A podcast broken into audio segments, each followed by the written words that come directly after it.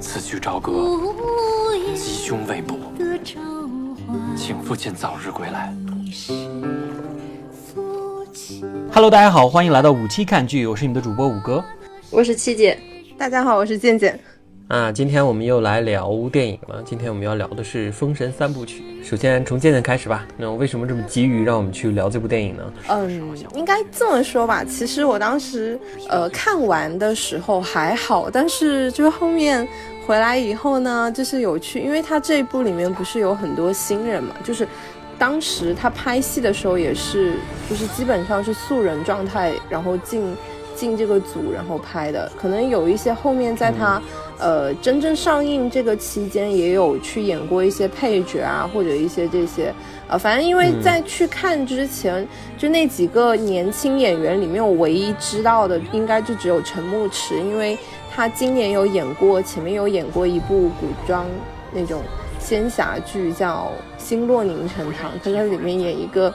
挺就演男二，然后演的挺好的，所以当时呃就有一点兴趣然后去看了。而且我看完回来以后嘞，我发现它里面好些那些就是新人的演员，感觉挺好的。然后又因为有时候我玩 B 站嘛。然后就有很多那种剪辑，就是而且还有一些他的一些拍摄的采，就幕后啊，包括采访，还有前几天官方放出的那个就是纪录片十六分钟的那个，然后我就越爬越兴奋，然后就其实就很期待，我就觉得嗯，这部电影虽然。嗯，你不能说它它是完美的，但是呢，其实它有很多就是不足的地方了。但是就是你会感觉到他们这些创作者的一个态度吧。我觉得现在内娱很多的一些那种就是态度，至少有个良好的态度，我觉得这已经算是个很很罕见的一个，或者说他们很用心。我就觉得，呃，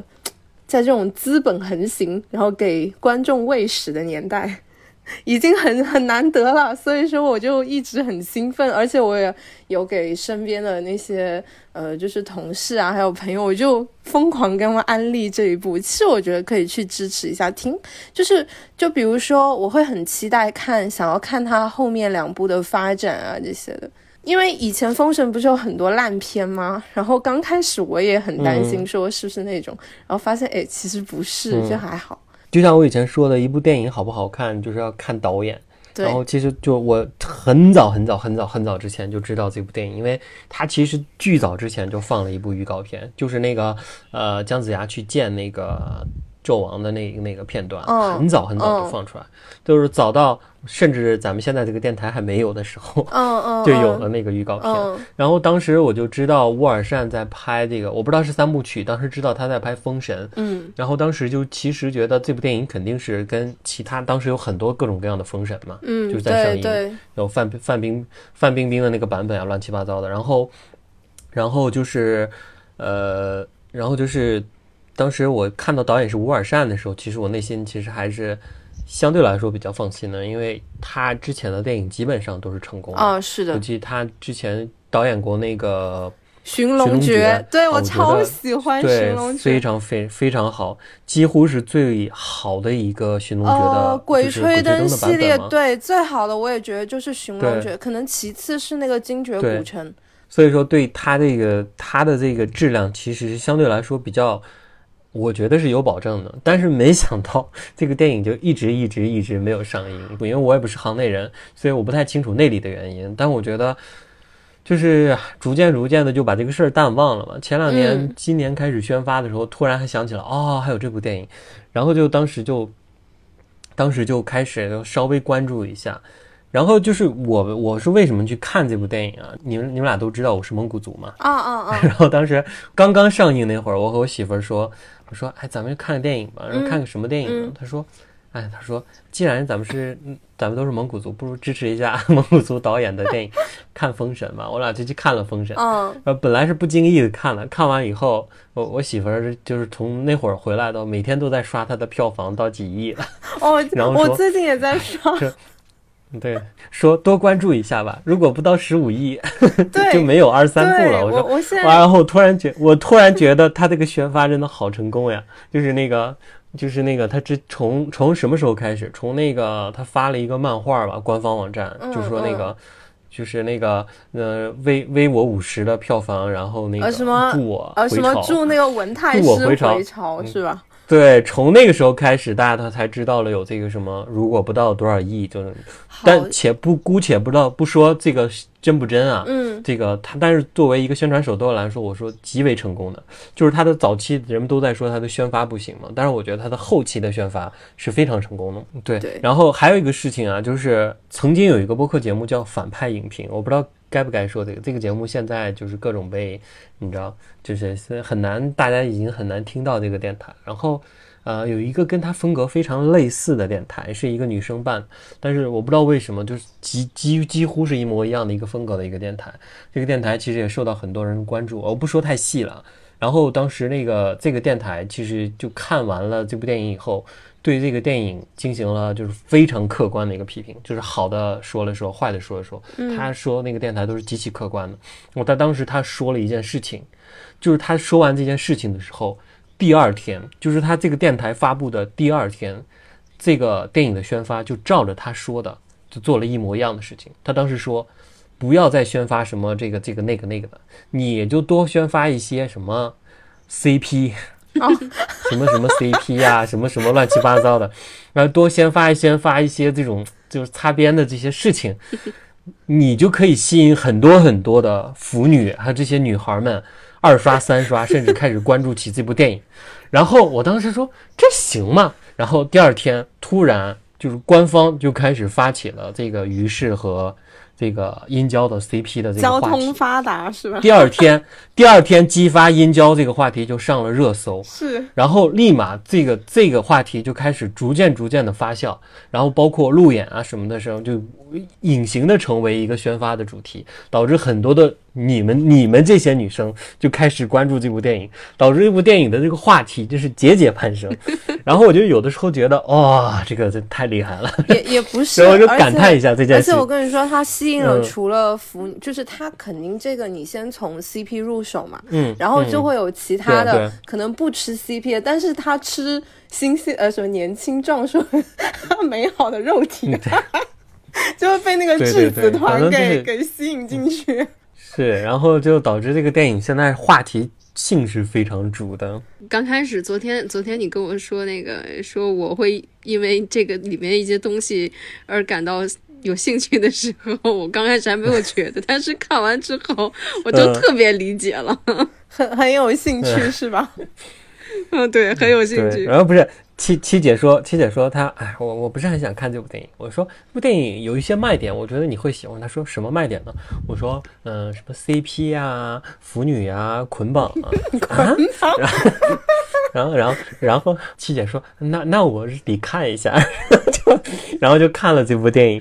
看完以后，七姐，你你现在对我说的这些有什么想法吗？你知道吗？当我看到你刚开始，我特别不理解啊，我就说，哎，你这个炒那个 CP 啊，我觉得哦，那很正常，因为这里面男、嗯就是嗯男孩子这个嗯比较蛮多的，我觉得可能这个方面的嗯话题会有。对，就是也不会，我也不会说觉得太怎样。但是你跟我说到捆绑的时候，就我就奇怪，我就不理解了，我就特别不理解了。我说这玩意儿他妈怎么还能出现捆绑这种东西呢？然后当那个画面出来的时候，我就我就破防了。我就 哎，对，就借此话题，我想问一下七姐，嗯，七姐身为一个捆绑专家，滚！什么鬼？然后你就说他那个他那个捆绑啊，我就很想问问你，我就我你知道我看完这个电影就一直想问你这个问题，他那个捆绑怎么样，专不专业？我他妈哪知道啊！我去哪知道呀？但是啊，不得不说，他捆绑的很是个地方，非常突出。啊，对，完完全沿着那个胸胸缝儿，哎，对，你懂。对啊，哇，我当我当时哇，伴随着他那个极其亢奋的表演，说父王，然后呱跪那儿，然后说负荆请罪嘛，但是。就就是就是他在表演就很卖力，说父王怎么怎么怎么样，哎哎你不能怎么不能相信他怎么怎么，但是你那一刻眼神永远都是盯在那儿，哦哦，他 他出现那么一瞬间，我真的是秒懂你跟我说那种情景了。然后这就是整个画面呢，我就真的是就想多多，为什么导演你不给他多个多个画面呢？你为什么不多个多个镜头呢？啊，就你知道我回来的时候在想，这我在想种恐怕很刻意。你说他当他他当时演的时候，他会不会对这个事儿提出质疑？说，哎，导演要这么绑吗？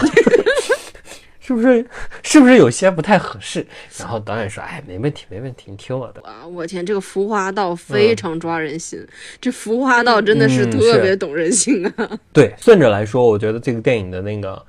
就是服化道来说，我觉得个人是非常非常满意的，但有非常不满意的地方，但是一会儿再说。就是但是服化道我绝对是服气的，然后因为就是里面的呃，就包括人物的服装啊，包括整体的这个置景啊啥的，我觉得就极其华丽漂亮。然后关于很多人提到的这个符不符合时代的东西，我觉得对我来说真的太那什么了，因为我就为它是引用神导演话类的的一段话。东西嘛，我觉对得你引用导演的一段话是这么说的，我跟你解释一下，就是为什么他的很多东西是不符合的。导演自己承认了，嗯我们这个没有完全符合商朝的那个那那服化道。如果这样，如果这部电影完全符合商朝那个服化道，就会太简陋。对所以说我们也用用了一些商朝的元素，就是出土的一些文物的元素，然后加上了那个宋宋宋元宋明的一些服饰的特点，然后去做了这么一个东西。为什么呢？就是为了好看。嗯，那是你你你嗯，就是太朴素了，拍出来也不好看啊。对，然后再加上它是一个神话作品，所以就对这一方面就是做了适当的妥协吧。我，但我觉得对我来说，我觉得无所谓。我觉得只要好看的话，因为它是神话电影嘛，对啊你不能拿史实电影去弄。我就觉得我自己还是就打个比方，这嗯种神话改编的这些，那你肯定不可能百分百，你毕竟不是说是拍那种史实类的嘛。然后，呃，你百分百还原，那它可以加一些，就是跟仙侠啊什么那种嗯仙偶，你觉得仙偶有符合哪个朝代吗？一样的啊，嗯，对啊，嗯就是说，那你就首先它就可以加一些，而且沃尔善他不是本身以前有上过那个央美嘛，我觉得他对色彩的一些把握，他肯定会有自己的一些想法，所以说我觉得还好咯，这一点我觉得没有，我个人是觉得 OK 的，不是他的一个问题，嗯。对，嗯，可能我是美术出身吧，所以说对这种美术出身的导演有一些天然的好感。嗯，说我看了一个新闻，他对那个服化道那些细节，他沃尔善还是哦，挺注重的。你像那个，对。咱可能咱们可能在大屏幕一闪而过，不会说特别的能够清晰的看看到，但是它呃里面确实是有。嗯。对，登基那里他们那些身上的玉都是真的，好像，嗯，对。是。然后那个嗯。它其实还是沿用了那些朝代的东西，比如说草房啦，哎，然后那个木结构、木结构啦，然后基本上就是还有这个土石结构啦，嗯，还有它的那些帽饰，就是那个就是士兵和将军的那个帽饰，嗯用的也是一些就是出出土还原的，然后一些东西，反正就是大差不差的有一些元素吧，对然后对。就是这样，但是我还听说啊，他这个实景嗯拍摄还都是很厉害的。你像哦，他们那，个就是对你像他们那个专门，你就想吧，他们专门让那些年轻演员，然后在那个应该是六十呃将近三个月吧，应该是三个月集训是吧？不是六个月，我记得好像六个月，是，呃六六个月集训，然六个月后就说封闭，嗯。对，然后封闭式集训，然后一周要上六天，然后还有那什么，反正就是他就是在给他们在训练的时候，比如说像那个骑马，完全都是零、零基础的零基础的演员啊。然后在这段时间，然后就去学学习骑马，然后怎么在骑马、学射马上箭啊这些，对脱缰脱绳那样子还有的情况健，身、对对然后后还有武去那个术课、音乐课也有，音乐、还有、文学课、舞蹈、对对对表演课这些的，礼仪，对，礼仪这些，所以其实其实我真的我我是爬幕后，我就越爬，为什么我那么兴奋？就是我觉得很好久没有看到这么用心做一个项目，真的很太少见了。就是以前有，但是我所知道的都是，比如说像我觉得近十年吧，基本上都很少见到这么。去专门为了一个项目去搞一个这种长时间培训班啊，封闭训练，所以他全部用新人啊。对啊，所以我觉得很好啊，这个我觉得，而且他不仅仅说是这一步他培养了人才，而且他也给就是现在内娱也算是输了一些不错的新鲜血液吧，我觉得，就是至少他这个封封闭训练营出来的这些年轻的新人就是那个。纪录片，我看的时候，当时就你们说的这些，我都感受到了。那我还有一个，当时我特别那什么的，就是那个当时那个纪录片最后是每一个人的那个定妆照嘛，嗯嗯嗯嗯，就定妆造型。然后轮到那个纳然的时候，哇，她真的很漂亮，就是一出来，而且很灵，那个弹幕，哇，对这感觉，对。现在就是她现在路演的时候。比那时候其实大了七八岁，对他现在二十六了，他那时候二十嘛，就是对对大了很多。二十对，然后就当时，哇，当时那个感觉就是嫩的出水啊，就是那种整个人的那个感觉，哇，天哪！我记得那个谁导演说要那种有清纯劲儿，但不妖艳，但是不会说是那种。不妖，呃，妖媚是就是是妖，但不妖艳。对，嗯，对对对。因为看乌尔善，他有个采访，就是他理解的妲己，他觉得妲己应该是，就是其实我觉得他那个采访里面有一个观点，我我真的觉得挺新颖的，就是你看，其实他这个改编的那个《封神演义》的小说本身原，就是他那个明代的小说里面，也是就相当于把妲己归结为一个那种。祸国妖就是红颜祸水嘛，然后就是当就是小说里面他是妲己，然后那个石矶还有个玉面狐狸，他们几个就是奉那个女娲的命去呃拜那个殷商的气运嘛，然后所以他们就会刻意的去做一些很残忍的事情，就是在原著里有一些挺挺变态的有一些，然后。然后呢，呃，所以就是，而且包括以前很多的封神的那种改编，基本上都是就是妲己就是个妖精，然后他去怎么勾引，就是呃让纣王去做这种啊，或者是他自己也很。残暴去做做一些这种事情，然后就是乌尔善，他意思就是说，其实他这里面纣王就是他是一个野心家，呃，然后他去做的这些事情，不是说是因为女性去干什么，然后把这些就是把女性塑造成就是说是他去呃诱惑了自己，就是他的那个妲己，就是他就是一个狐狸，一个妖精，他变他想变成人，然后他变成了人以后，他可能会有一些残忍。就是，但但是它不是那种，就是说是它可能是野兽，就是因为兽的那种理解跟人类还是有点不太一样的嘛。然后其实这里面的纣王，他就是一个，就是一个纯纯什么，就是纯纯纯纯的一个野心家加个 PUA 大师啊。就是他做那些事情，不是说是因为妲己他去做，就是他本身就想做这种事情。对，就是其实我觉得他这个观点还蛮新，就是至少以前的妲己基本上是作为一个推波助澜也好，或者是这些的一个存在。但是这里面的话，我觉得他妲妲己就是你可以，他们不是现在就说就像个宠物一样吗？哈基米，对，所以其实这个这个观点我挺新，我我我觉得还是蛮新的。然后所以它里面那个那人塑造的妲己。哦，他演的真的好像只狐狸啊，就是 很神，就真的很像那种那种有些呃，比如说有一些那种小动作啊那些的。然后，而且其实我爬幕后，他那个是有采访说，他当时在集训营的时候，他其实他是俄罗斯跟。蒙古的混血，他不会讲中文的。刚开始，他就是又要学中文，然后还要上那些课，学呃跟着学那些该学的课。然后他私底下就是做作业，就是让他多看一些。就沃尔森，就导演有给他布置作业，就是说让他多找一些那个狐狸的视频，让他去观察。然后所以就是他说他有时候他也会自己，比如说看了有些狐狸的那种反应，然后他还会自己表演一下，拍下来给那个导演看，说他演的是不是对的。我觉得这个就挺好，所以其实他最后成片出来，哦，反正我觉得他真的把狐就是很像那种狐狸变成人，然后还没有完全脱离兽性，就是那种。有一些下意识的反应就很蛮像那种嗯小动物在一些状态下的反应的。我就是给我印象特别深的就是那个苏妲己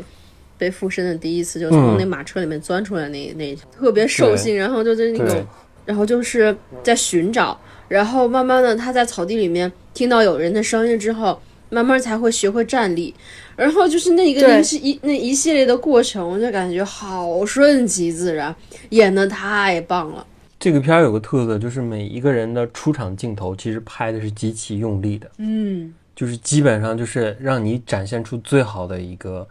出场，你会发现。那个，我咱们一个一个说，就是先说这个纳然这个，因为他第一次出场就是那个爬来爬去呀，然后殷郊要杀他的时候，他看殷郊的那个眼神儿，就是那种漠然又很好看的那个一个样子。对，然后最后爬到那个就是那个阴兽的那个脚脚上去舔他那个脚，就是就整个这种一段儿，就一下就把这个人物就立起来了。就是那种感觉，就哦，这么一个感，这么一个感觉的妲己，就这种感觉。然后虽然他后面，我跟你讲，就是他后面那几场戏啊，如果没有前面这个最早的这一场戏的铺垫，你就不会有。后面你仔细想，后面什么？后面就是跟那个阴寿洗洗澡啊，要不就是在他旁边跳跳舞啊什么的。如果你没有最早这场戏，后面那几场其实就没法烘托出在这个人，就跟其他的那种就是。大王旁边的女人其实没有什么太具体的区别，然后再说一个其他的人啊，就说说一个那个阴寿，阴寿这个人的出场极其哇 PUA 大师，就是 他 PUA 那个谁，PUA 那个苏全孝的时候，对，哇，我真是包括他那个。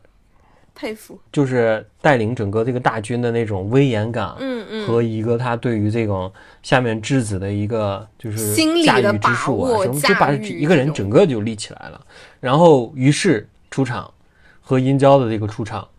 还有一个包括最早死的那个崽儿的第一场戏，苏全孝都非常非常深对。然后还有这个。嗯，白月光、博弈考和这个他父亲的这场戏，基本上每个人的第一场戏都极其极其的塑造这个人的性格。我觉得这一点是这个电影的一个特别好好的一个优点吧。是。然后到现在为止，先说一下啊，就是我现在想说一下，就是这个你们对于这部电影啊，咱们就是其实前面我们说的所有的东西啊，别人都说过了，就是大家都在夸这个电影的多好。咱们挑挑刺吧，就是你，咱们一人说一个这个电影你觉得不太好的地方。因为《封神》它本身是一个很饱满的一个神话故事嘛，里面塑造的人物啊、场景啊、故事情节其实还是蛮多的。但是虽然他说分为三部，但是第一部交代的一些背景啊什么东西的话，我觉得还是有点过于的仓促了，就是让我觉得好跳，然后瞬间就变成了下一阶的下一阶的下一阶的。嗯，让我有一点感觉，嗯，我在快进看，但是在快进的过程中呢，我还没有就是理解到和一些人物关系或者情节之类的东西，就觉得太快了，他就想把一个很宏很宏观的一个东西就压缩在这两个小时里面，所以就感觉很急促，然后就是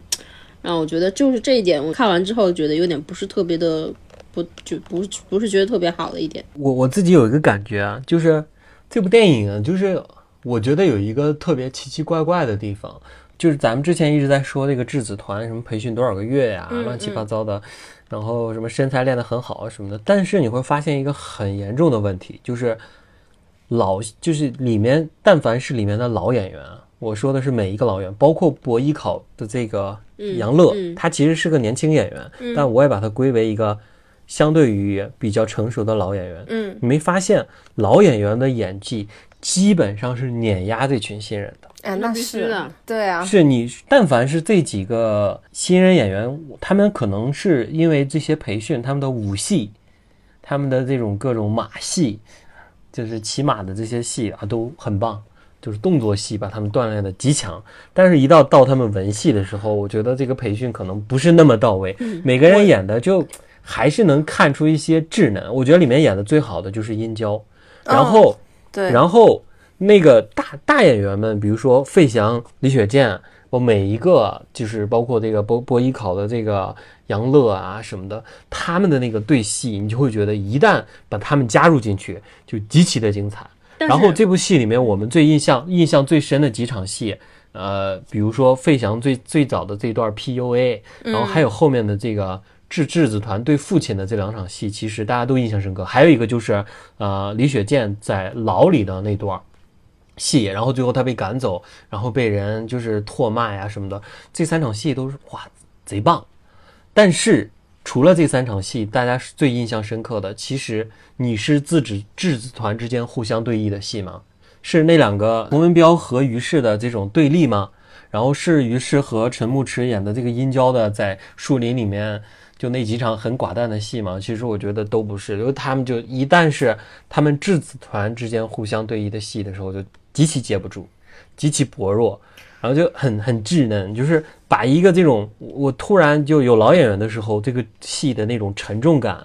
就是就是好的那种沉重感一下就上来了。一到他们那种沉重感，叭就下去了。好在最后的几场戏都是一些动作戏，你就会不会有这种感觉。如果后面真的就是全部都是文戏的话，我觉得真的是接不住。然后我跟这个电影的最后。就是那个于适扮演的这个角色一直在骑马，嗯，不停的骑马，不停的骑马，给了很多各种各样的景别，包括他骑马骑得很好嘛。最后他是趴在马上，然后那个马一直在跑，然后他从马上坐起来，然后就逐渐的跑入了一个他们的那个就是那个西岐，西部是西部西岐，嗯，然后最后一场戏是那个呃李雪健的对着那个。兔子那个他摸着兔子回家，嗯嗯，对，回家回家就就。把一个这个结尾就烘托起来了，对。但是就是你没发现最后这场戏是没有任何的年轻演员的台词的，然后就相对来说就会好一些。这是第一点，我觉得这个电影的对我来说观感上不太好的地方。嗯嗯。第二个对我来说我就极其不满意的一个地方就是这个特效，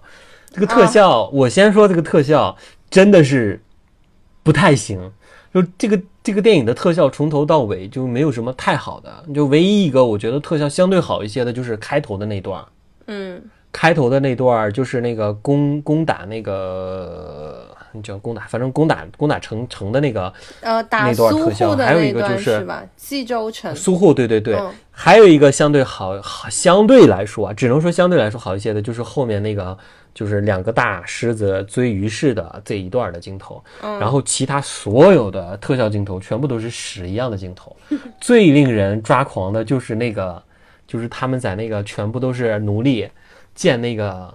城，建那个就是那个自焚台的那个天际台那段，那段特效简直用拉垮来形容。最拉垮的一段是什么？就是天上掉下来一些木头，那些木头都没有纹理。每一根木头都是光滑的，上面贴了一层木头的皮的那种感觉，就完全没有做任何的光影，然后分层没做，光影没做，然后那个大象就是跑过来要踢那个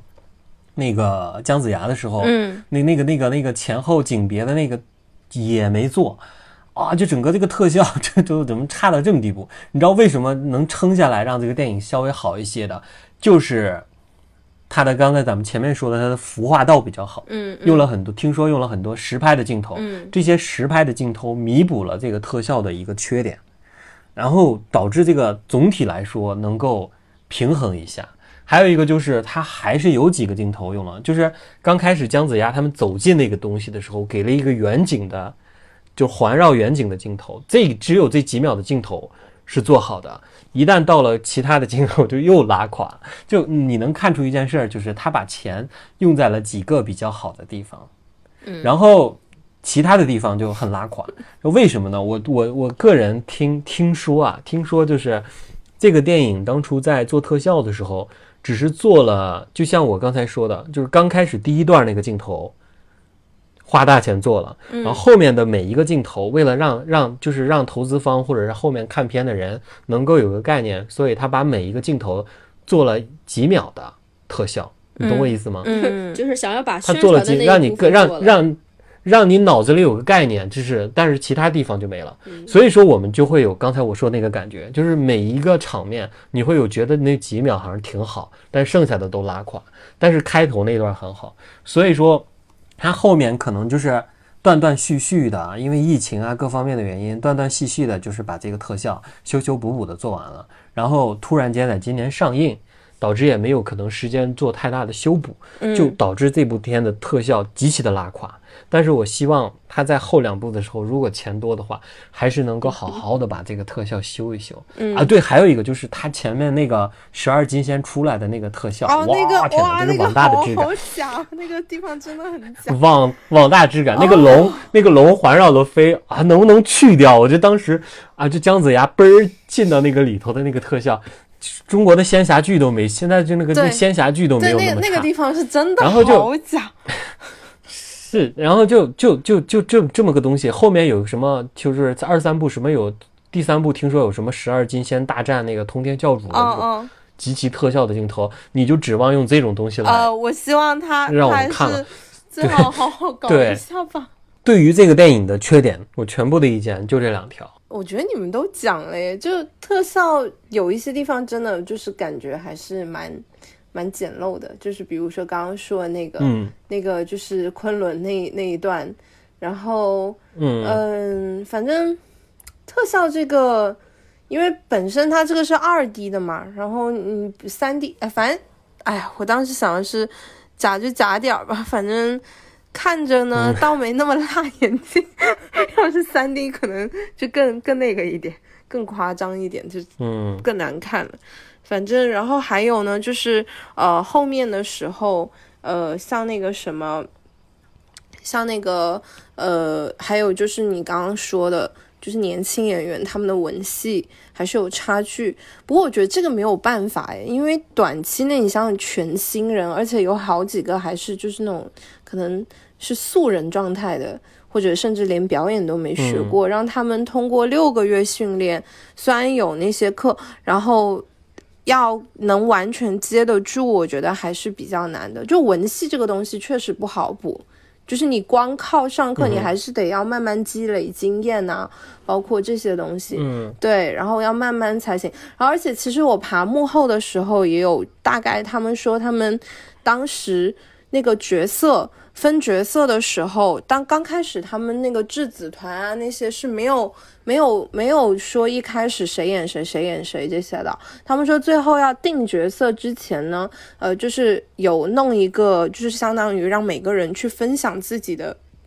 一个故事，就是那种印象深刻的故事之类的。然后他们说，嗯，嗯就是刚开始他们不知道，其实最后知道，就说其实这个那一次就相当于有作为一个很重要的参考。就是说谁演哪个角色，嗯。谁演哪个角色，因为呃，大概就是那个沃尔善他的想法呢是说，嗯，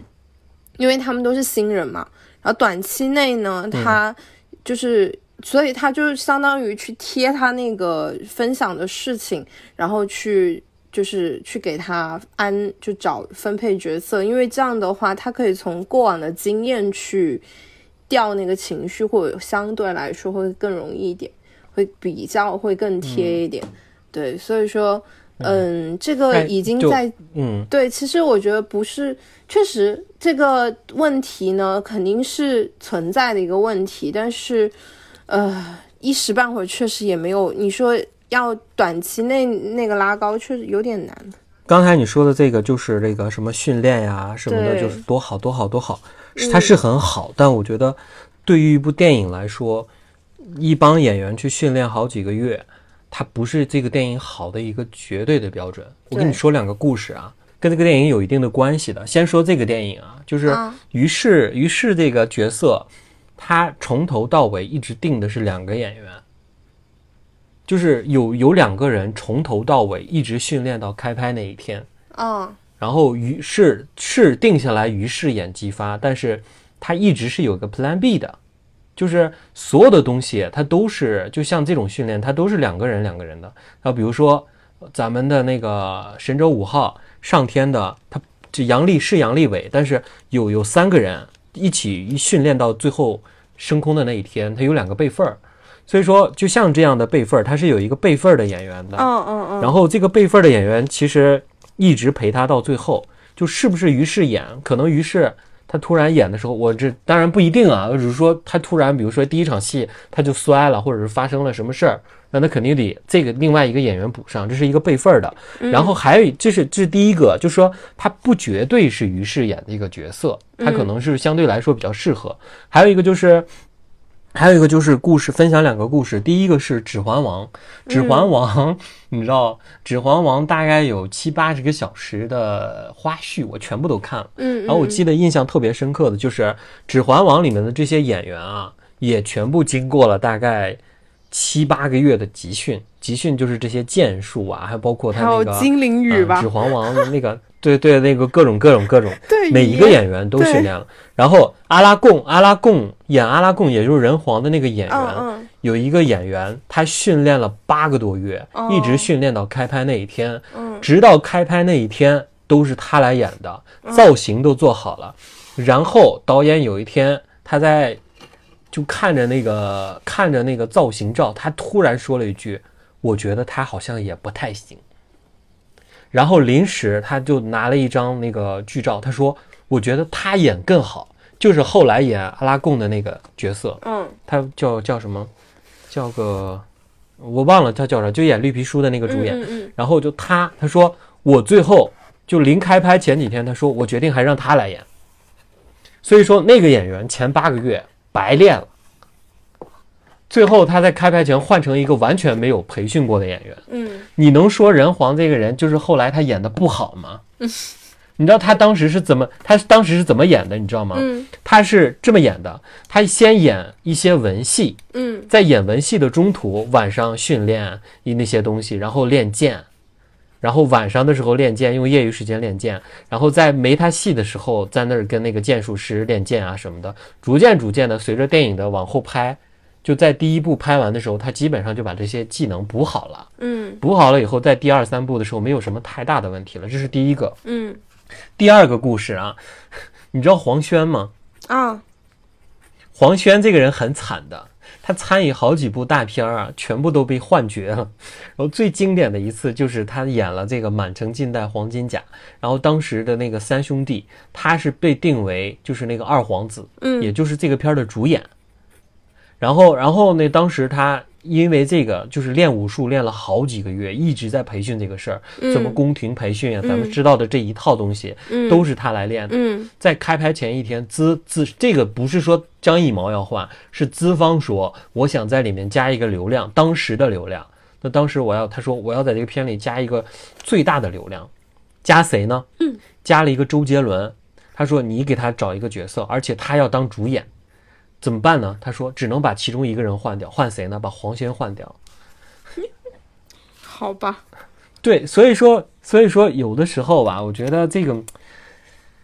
质子团的这种培训啊，我觉得很好，但我觉得不是绝对。你他现发现一个很大的问题，就是这质子质子团的整个所有的演员全部都是新人，对，全部都是新人。好还是不好呢？我不好说，但是我觉得没必要全部都是新人。我觉得从里面有那么几个，我觉得相对来说比较成熟的演员，哎，那个会把这个几个人搭一下，那个烘托起来。那个、啊、那个演那个崇文彪的，是不是会？都不是，都不是吗？哎，我看他年纪比较大，嗯、我还以为他是就是相当于以前演过一些的呢。没有，那会儿他都是二十左右嘛，每一个演员。可只是现在可是他二十七了，他当时参加的时候好像都二六二七了耶。那不出名啊？你认识他吗？不认识，我我但是、嗯、但是但是我我知道他是因为就是这部戏演呃就这部电影演之前，因为我有看那个乔家的儿女嘛。然后他在里面演个渣男，那不都之后的吗？对对对，他其实那个应该是之后嗯拍的，但是但是我还以为他是以前以前就是就是那种演过的。哦，对，然后那个质子团就是那什么东西南北侯那几个哈，然后还有一个可能我知道的就是那个李云瑞，他以前有参加过那个创造营，我还在想为什么。质子团那四个人对。质子团那四个人真是极其，其实你仔细一想，四个人嗯极其印象不深刻。呃，除了这个反派和于适，另外两个是谁？你现在叫出他的名字？嗯，你说演员吗？不，就是那个角色名啊。啊，姜文焕啊，还有崇那个崇文彪啊，然后还有个是鄂顺啊。，对对因为我有爬，你不应该问我、o k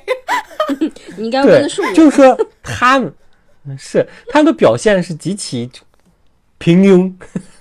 对你的印象其实不深刻。就像咱们以前电台老说，一个演员要有一个高光时刻，他们没有高光哎，时刻。对，就是我，我是那个嗯李云瑞，他演的那个鄂顺，就是南伯侯的儿子。当时你知道是他嗯嗯就是就被杀的那个他要？就是相当于他他要去呃那个就反抗，拿着剑，然后朝着兽、那个殷寿去的时候，我哎他一转过来，我想嗯，这个人怎么那么眼熟？思考一下，哎，这不是那个李云瑞吗？就是他前面相应来说，相对来说的话，感觉是那个崇文彪跟姬发的印象会深一些，因为崇文彪他明对，因为他镜头多啊对，啊。而且他台词多啊，他会跟姬发对着干啊，他们两个会互相的 battle 啊什么之类的。然后那个嗯姜文焕给我美式林印象，爸吗？对，然后然后那个姜文焕给我印象最后最深应该是后面他放那个姬发走那个地方，对对对对对，那个地方算是他的一场高。光戏吧。对嗯 然后那个恶顺真的好惨，他我真的我我对于我对于整个质子团，除了于适演的姬发之外，印象最深的反而是开头的个那个苏全孝是吧？自杀的那个哎，对我也是，啊，而苏全孝，而且他那个时候真的是我是觉得他演的最好。他那场戏相当于就是，就像你刚刚说的，把那个纣王就是殷寿他的那个人设直接就立稳了。就当时他不是质子也演的很好啊，对啊，演的很好啊，那个超就是他当时那个台词让我印象贼深刻，就是他说，他那个台词怎么说？他说是那个什么，嗯、他说我离家已经八年了，对父亲可能都不认得我了。嗯嗯，哇！就当时哇，这一下呢，我就说哇，完了，这帮人肯定演的很好，但是没想到最好的表演就过去了，呃，然后 就再没有像他那场戏那么好。对，而且你看他前面是。有点不甘又害怕的那种父子，然后英寿给他 PUA 完了之后，就很坚定的说：“父亲，儿子去了。”然后啊，就这样自杀了。我对，他那个变化还是我我我在看那一段的时候，我觉得这个 呃纣王的 PUA 真是 PUA 大师，真的太、哎太，他最后就他不是那个苏全孝自杀了之后吗？他后面那个裁决什么跟其他那些质子说你们什么我失去了一个什么我的儿子，我很伤心，啊对然后对对是谁你们杀了他失去了你们的兄弟，是谁害死了他？哇，那个地方简直是绝了，就是 PUA 大王啊，太厉害了。然后还有还有一句台词就是很重要，就说马看见什么是由人决定，对对对。所以说他们这帮质子团看见什么其实是由他决定。对，就像后面姬昌嗯跟姬发的那一对的那一段戏，不是姬昌的意思说你是谁的儿子不重要，你是谁才是重要的。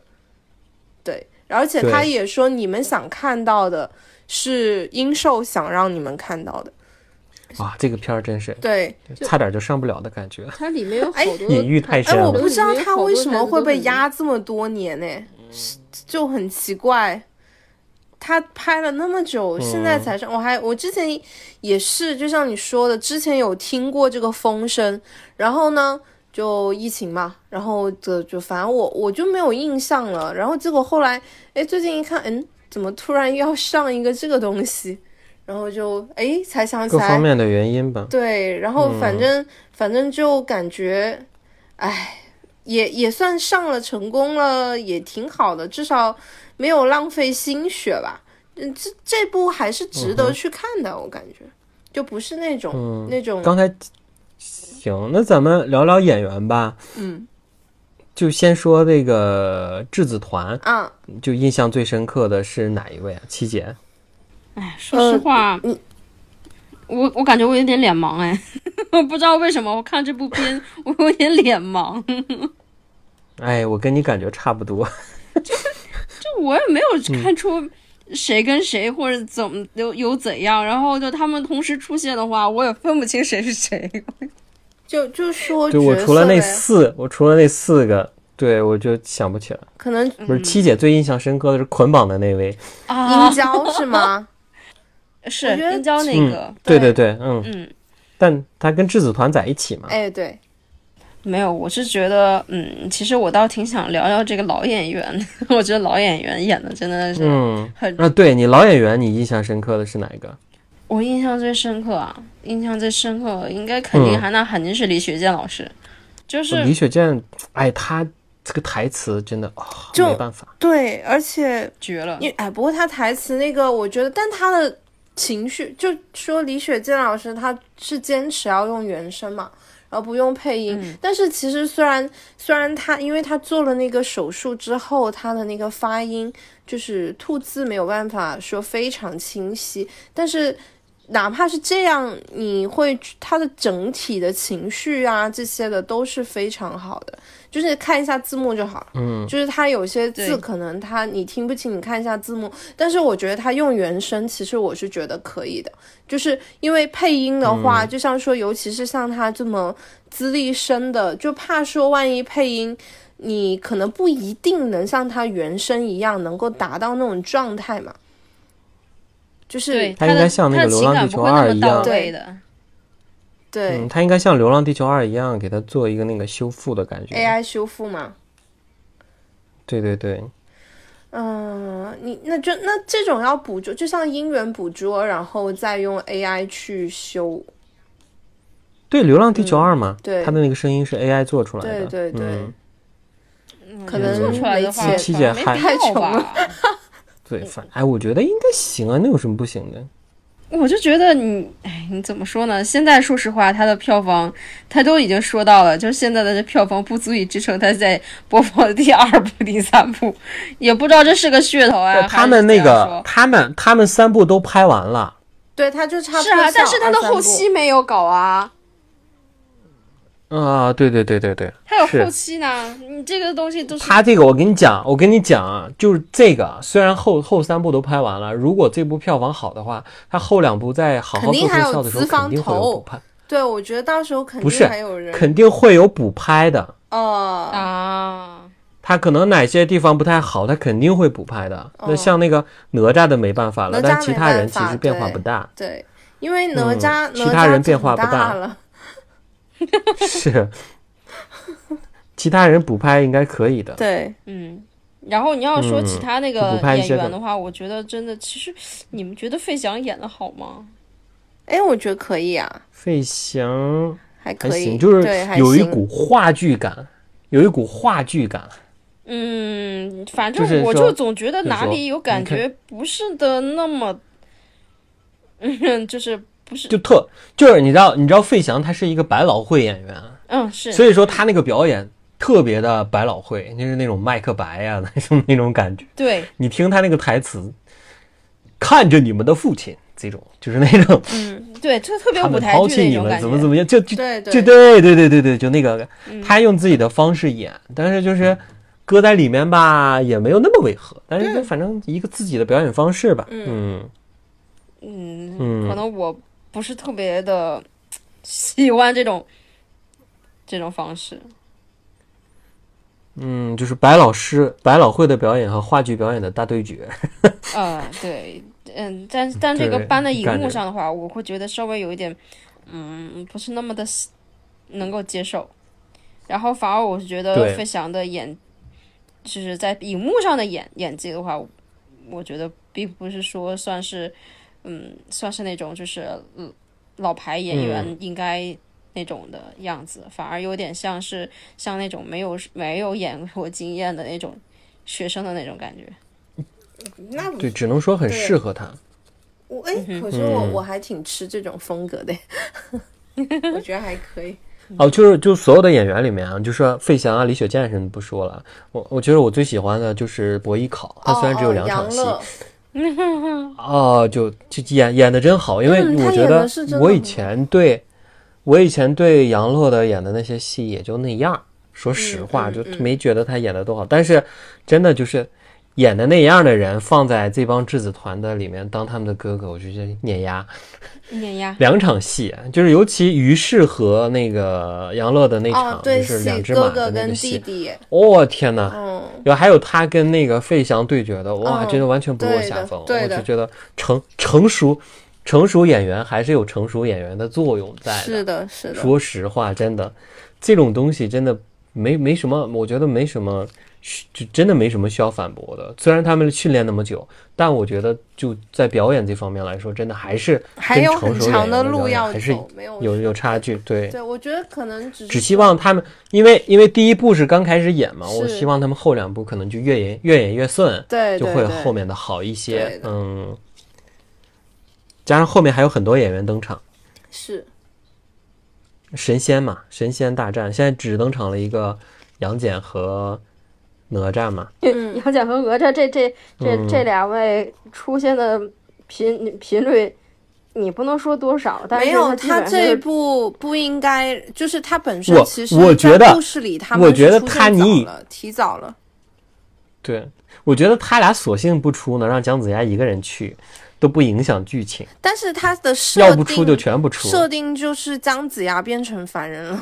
然后他一点法术都没有，然后嗯但是他俩在那个大战里面基本上没帮上什么忙。啊是 基本上就是他们就飞走了，然后把人带走之后，他们俩就对，那种其实 其实我觉得，呃，嗯看到有一个评论，我觉得也也是有道理的，就是如果他们，出手，那没他俩，，你看他俩，你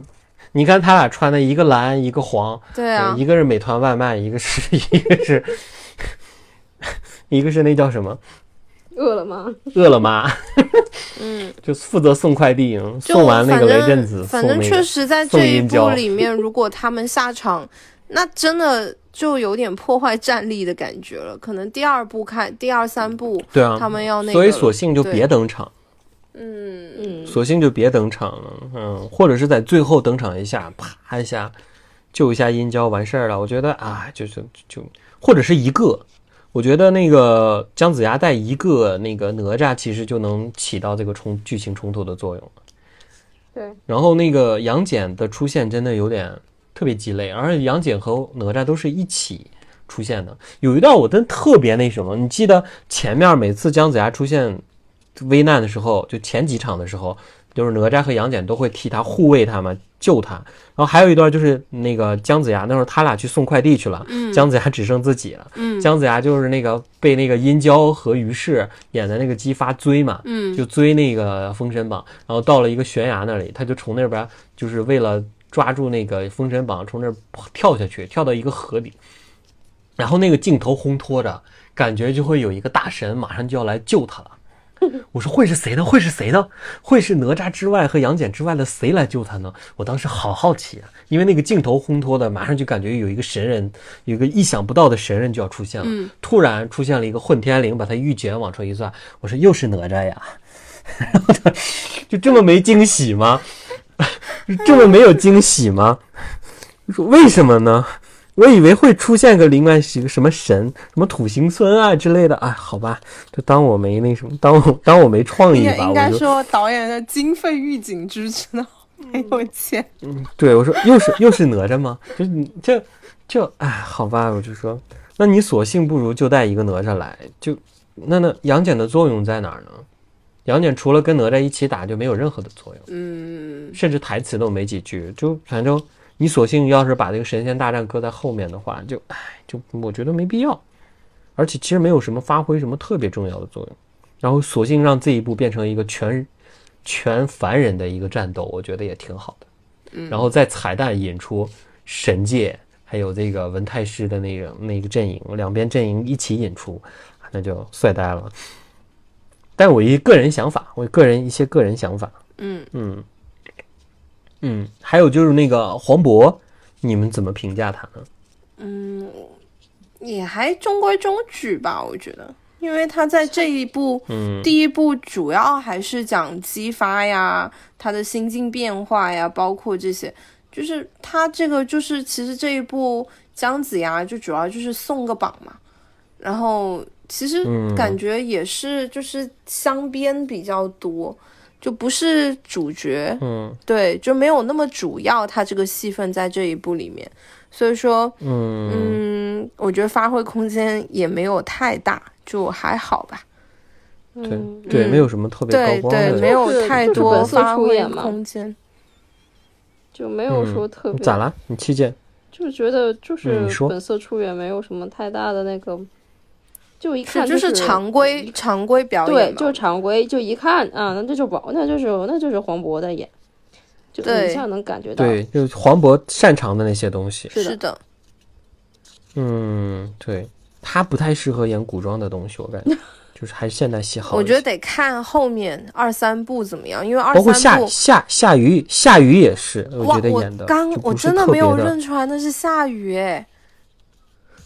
就是后来在群里很明他们有人说那个是下雨，然后就嗯？嗯，我没有认出来申公豹，我真的没有认出来。啊，这两年的申公豹太多了，我都闹不清楚申公豹到底是谁，不是是个什么样的人了。人家这都说申公豹应该是姜子牙，应该是同出一个师门呢。不是不，是他我觉得他那。个那个申公豹他，他那那一段就是稍微的，我觉得他铺垫的没有那么好，有点突兀。就是他跑回去要找他师傅，说那个《封神榜》现世了，然后什么什么什么，啊，对，然后然后结果结果对对对，嗯通天教主，然后结果他不是有个那个是师妹嘛，叫什么来着？他那个师妹是谁呀？哎呀，忘了。对，然后就是说什么、嗯师兄，居然有人敢欺负你，我帮你去什么报复。他那段也特别网大，对对，后面应该还会，他师妹也会那那段剧情也特别网大，对我就感觉那一段有点嗯突兀。就很网大的质感嘛。对，你看一些，网大就这种剧情，是的。哎，然后反正这这一段我是觉得有点突兀，而且而且还有一个就是，嗯，他可能就是想交代一下，就是说那个《封神榜》。呃，就是他们很想要，他们通天教主他们那些也很想要，但是也没有点这个东西，他们为什么那么想要？然后要来想干嘛？然后结果呃后面他不是嗯给了他徒弟那个、呃，就是那个申公豹拿了拿了他师傅的一个法宝之类，然后结果跑回去，我就说啊，那个纣王都已经就是凉在那里都没有管他，然后就在那里 要去拿那个榜，我就想，嗯，这个申公豹也他不是有一个那叫什么移魂之术？我说完了，要移到那个纣王的我感觉身上。当时纣王死掉了之后，就是嗯，好像大家都不 care 他了，就只有 不是纣王死去以后，夏禹站在那儿说移魂之术。我说哦，要用移魂之术让纣王 对我刚开始以为他附到要救对附到纣我也是王身上，我也是，对，结果不是，结果附到了大狮子身上。我说哎我真啊是，笑死了。然后，然后纣王呢？你看他都在那凉半截儿了，然后就是那个什么，就是那个彪子，呃，对，就那个重印重文标，不他是是，关键是我关键就是是 让大家听他，关键是他跟他跟姬发打那么久也没人救他嘛。哎，对呀、然后我就觉得很搞啊，然后就 就他死了也没有，就大王已死，然后结果那个那个那个崇文彪什么都要听我北伯侯的，然后最重要的妲己都没来，妲己都没来救他。对那个姜文焕应该没死吧？我觉得。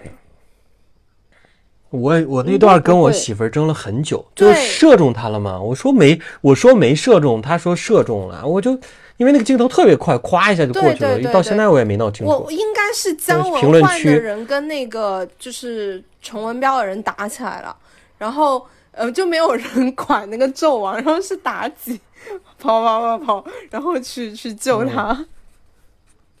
我也没闹懂，反正，但是他说最后射死了，反正我没看清，我没看太看清。因为如果是按那个就是崇文彪，呃，不是崇文彪，崇文彪是怎么样？我我不记得。就是姜文焕，我记得他后面还是有那个的，就是他有跟着那个呃，就是武王一起，就是他小说里面是他其实是那，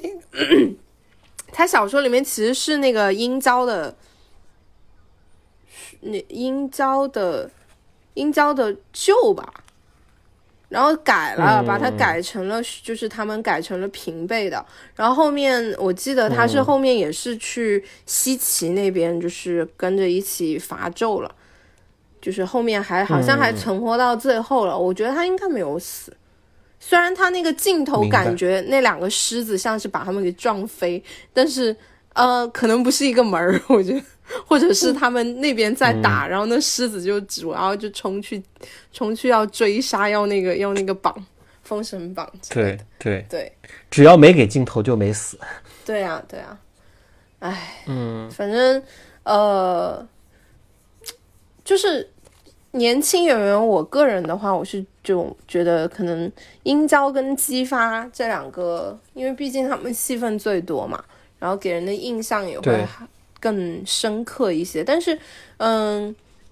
反正陈牧驰，我觉得他演技还是不错的呀。然后就是他就是对戏 有一段啊除除除了捆绑那段，有一段真的要笑死了。啊，就我当时啊就愣了，他说：“父王，请传位于我。哦，那个地方，那个地方我替你去死。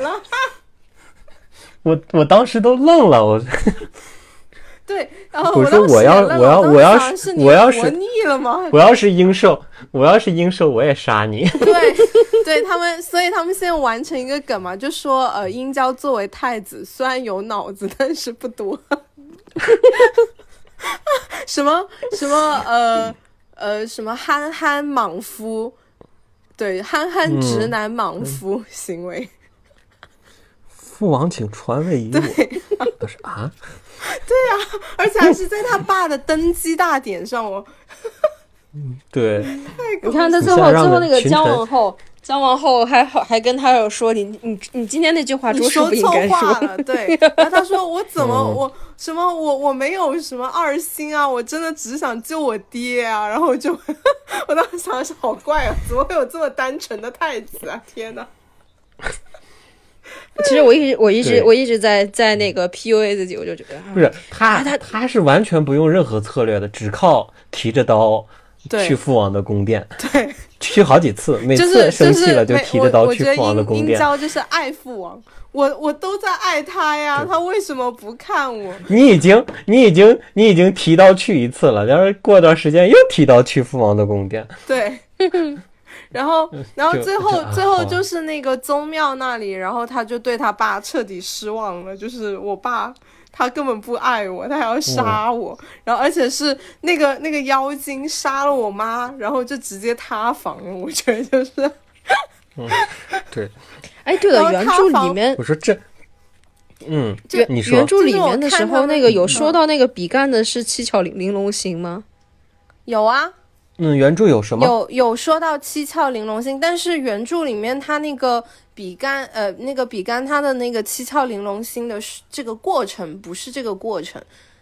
就是、嗯。就是、嗯。呃他其实是为了是妲报己复，骗他，对，不是他小说里面是那个比干。他就是那个打，他有个狐狸窝，然后不是有个玉面玉面嗯。琵琶精，然后还有一个，反正就是他们那个狐狸窝，然后结果被那个比干给烧了，就杀了他的很多胡子狐孙，然后呃，而且还做成了狐，嗯对对对对。对用他们的狐皮做成了一个大那种那种衣服，然后献给了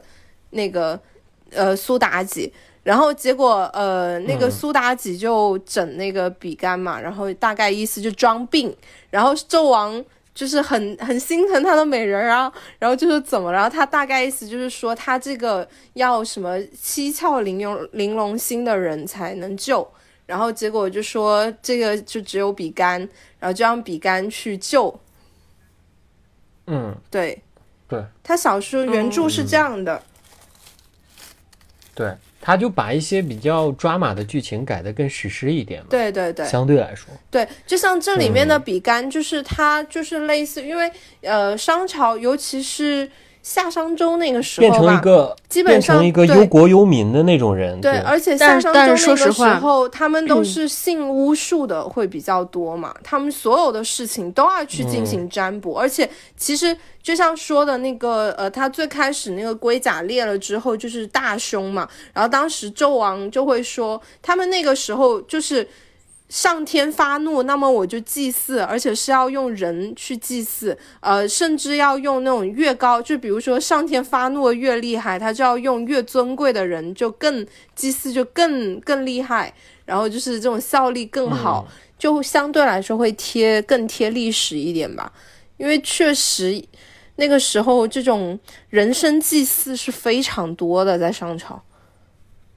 但是说实话，这部片子里面好像那种就是商王那种，嗯，纣王那种就是，嗯，残虐无道啊，那种这种这种情节，好像其实还是挺，我感觉挺少的，就基本上他要是按小说拍，听说是有，听说有被删掉了。对呀、哦哪敢放出来啊？嗯，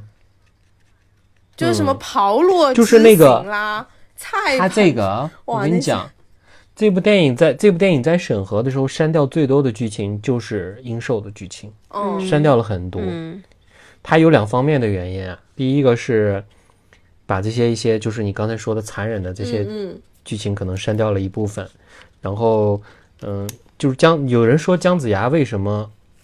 看见他杀了一个人，他就觉得这个人不合适，其实不一不是说就是姜子牙在一路上去那个见阴寿的时候，在那个宫殿其实看到了类似于酒池肉林的这样的东西，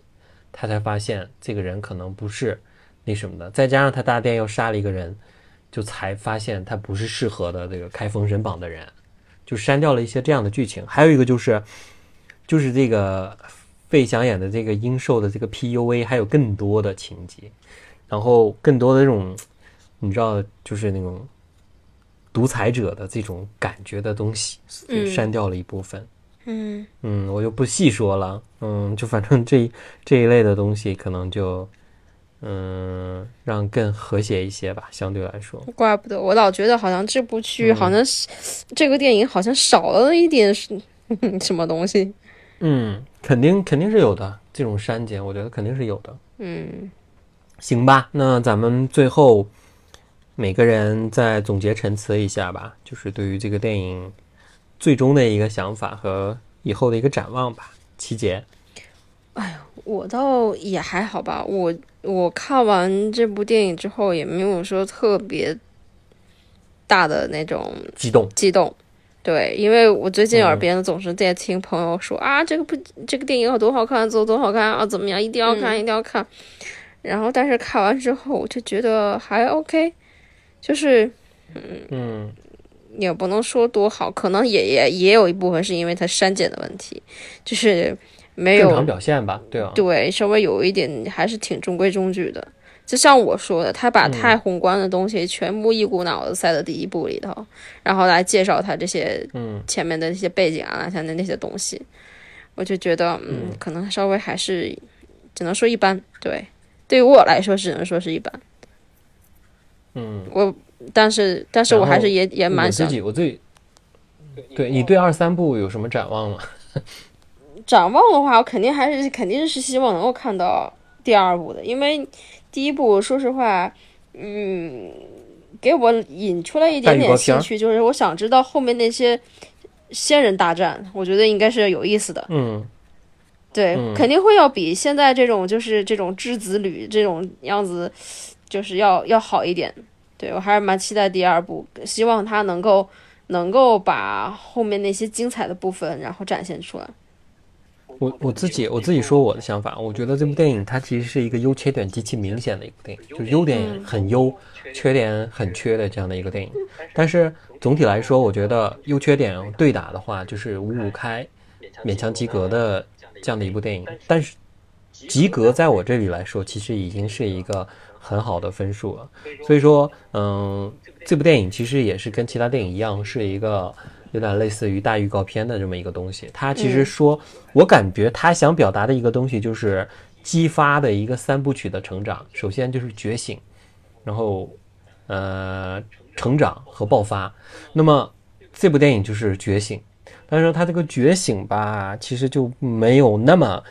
觉醒的感觉，就反正就是还是感觉差点意思。所以说我希望他后面的成长和爆发能够更好吧。我其实对他还是有一些期待的，而且我听说他是三部连拍的情况下，我觉得一直拍一直拍，我觉得还是能拍出一些感觉的。嗯，然后这是这是我对这个电影的对后面两部电影的一个期待吧。然后也希望特别特别的希望他不要再仓促的去做特效，我希望他好好抠一抠特效，就 把特效做得好看一点。然后那这这电影就我觉得后两部没问题了，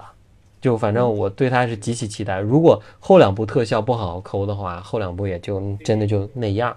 都他不会在影史上留下浓重的一笔的。嗯，呃，我的话，反正就是其是有小期待的吧，就是希望，因为这一部其实，嗯，就像刚刚五哥说的，它其实优点跟缺点，你就是它不是完美的，它还是有很多一些。就是问题，而且确实还有一个，呃，就是他讲的东西，第一步想讲的东西太多，然后，呃，有一些事情呢，可能如果你没有看过那个《封神演义》啊，或者是这些，你可能不一定 get 到一些设定啊，或者这些，反正就看他，嗯，后面怎么去。二三部希望能顺利上，然后能够把这个东西给完完整整讲完吧。所以，所以就是呃，一个是期待，而且还有他最后那个就是文太师啊，包括呃像邓婵玉，还有那个那个什么，对，魔家四将，对那个彩蛋对，我还挺挺期待的，就像说，但就希望文太师能顺利还朝吧。对我哎，我我补我补一个事儿，嗯，就是那个特效特效的事儿，嗯，那个那个雷震子的特效，哦天哪啊，那个那个雷震子也是，哎呦天哪，对，怎么就差成那个样子？是的，是的，网游的，突然觉得网游的质感，婴儿时期还是蛮可爱的。呃，对对对，但是后面，哦天哪，完全没有任何质感，就玩游戏就 PS Two 的那个质感。嗯嗯，是的，是的。嗯，最起码有点人形啊，就是一点人形都没有，就，行吧，反正关于这个电影我们就聊这么多。然后我觉得这个电影其实现在还是争议挺大的，就是喜欢的很喜欢，不喜欢的就很不喜欢，反正各有优劣吧。但我们相对来说评价其实。喜欢中带着一点公正，然后像健健很喜欢，我和七姐就相对客观吧，然后就是喜欢。然后对于这个电影，大家如果有什么想讨论，可以在我们的评论区进行讨论。然后，呃，今天关于这个电影我们就聊这么多，然后期待它二三部的上映吧。就一旦要是能上映的话，咱们到时候继续聊。对对对，OK OK，那今天的节目就到这里，然后希望大家能够踊跃的点赞关注我。下次再见，拜拜，拜拜拜。我声音大，因为我行得正。到哪都是通天大道，大破的都不怕影子斜。让我掀起肩不，看在歌词里面自由结果，大陆主角不听金丝诀。五门八派的再不可能耍个招，不管你的快刀斩绝，不服只能挨个战斗，招牌怎么战的这是废，怎么都快的到了。谁的江湖？三个剑期我就灭了你的香烛吃亏，让活吧！让我给你上堂课，下课在正当午，让烈日焚了你的浊气。你又何必害怕负前尘？我自。OT.